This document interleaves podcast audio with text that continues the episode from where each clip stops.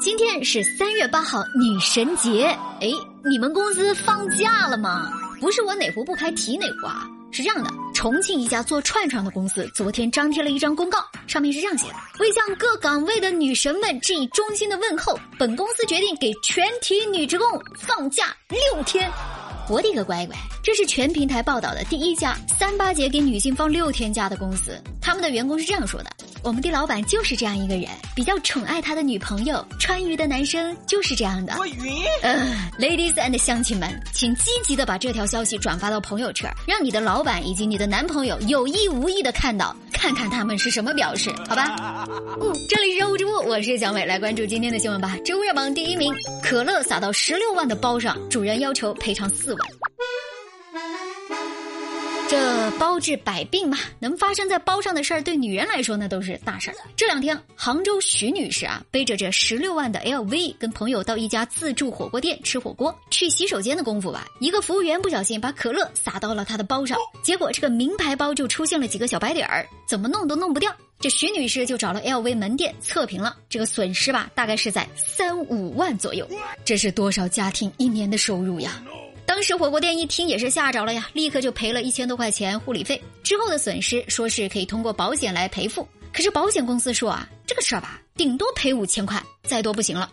至此，两边算是谈崩了。据徐女士说呢，她这个包啊是鳄鱼皮的，下雨天不能背，衣服穿的太粗糙也不能背，哪天要背要看天气，还得看场合，那是相当金贵了。这新闻一出吧，就引发了不少网友的羡慕、嫉妒跟恨呢。有网友就说。事情吧，就告诉我们，外国的名牌包包啊，那是中看不中用，可乐都能毁了它。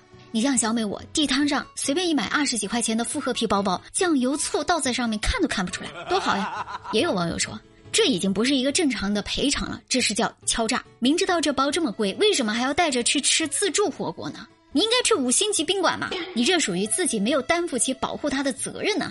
这个事件的细节啊有点多，咱们就不一一剖析了。但是网上很多评论都是站在店家的角度，觉得这个事儿吧就是赔的太多了，有点讹人的感觉。每个人的观点呢都有一定的道理，但咱们觉得吧，这个事儿还是有一个原则，对吧？就是造成损失就应该承担后果。客户穿什么衣服、背多少钱的包，那是人家的自由，对方要追责也是对方的权利。你并不能因为当事人富有而觉得对方得理不饶人，对吧？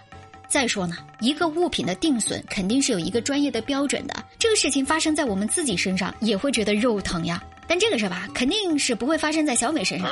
毕竟我活了这么多年，还没有买过这么贵的包哦。小偷到我家都是含着眼泪走的。知乎热榜第二名，九块九卖自制酸菜被索赔了一千块。这不快到三幺五了吧？食品安全问题又被空前的关注起来了。贵州黔东南某个小县城里边的林先生最近摊上事儿了，因为他在网上啊出售了他父亲自己腌制的酸菜，被消费者认为是个三无产品，对方要索赔一千块。这个单价吧只有九块九的酸菜，让卖家赔一千块钱，这是翻了一百倍呀！林先生很不能接受呀，他说自己宁愿被政府罚款一两万，也不赔这一千块。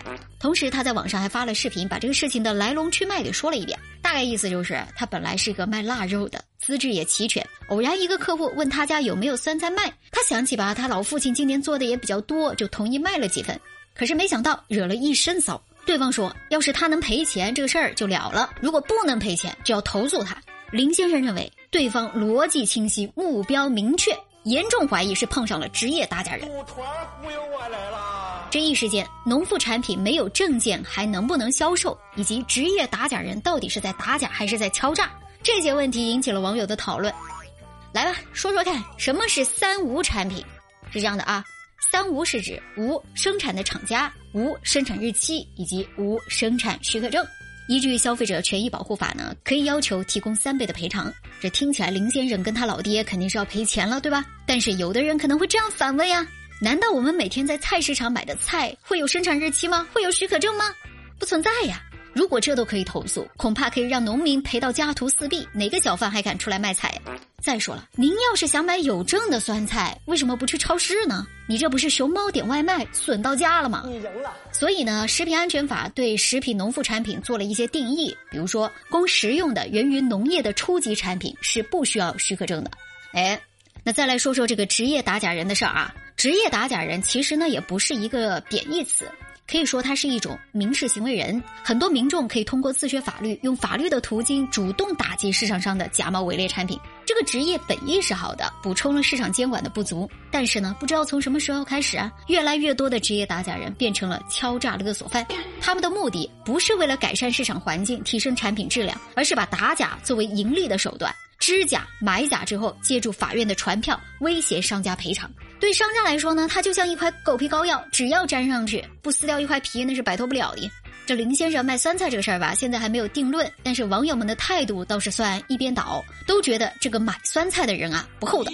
但是今天这个新闻还出现一个小道消息的反转，有网友曝光了当事人的身份，说这位林先生啊并不是农民，而是一家拥有注册资本五百万的食品公司的老板。